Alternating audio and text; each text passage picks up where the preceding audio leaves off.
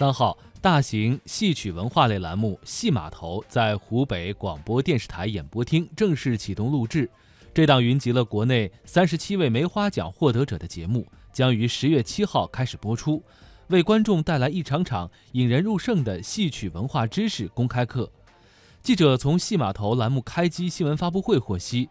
这档节目内容采用。演播厅竞演加真人秀的表现形式，对每位戏曲艺术家全程跟拍，记录台前幕后的表演实况。同时，节目立足于各大戏曲剧种的经典唱段，通过复合式环节设置、多层故事设置，展现戏曲背后的深层魅力，力争实现戏曲欣赏零门槛。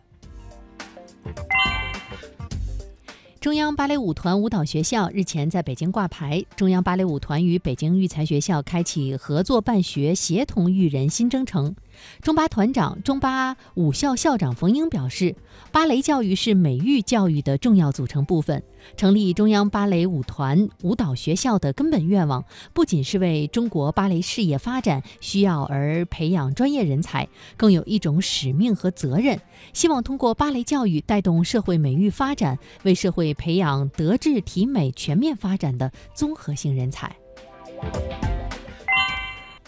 我们来关注芭蕾在中国。中央芭蕾舞团交流会当地时间二号在埃及开罗中国文化中心举办。交流会采取讲解和现场表演相结合的形式，为埃及观众介绍中国芭蕾的起源和发展，并以一些代表性剧目展示当今的中国芭蕾。交流会主讲人、中央芭蕾舞团艺术总监助理徐刚全面讲述了中国芭蕾舞的发展以及近年来取得的成就。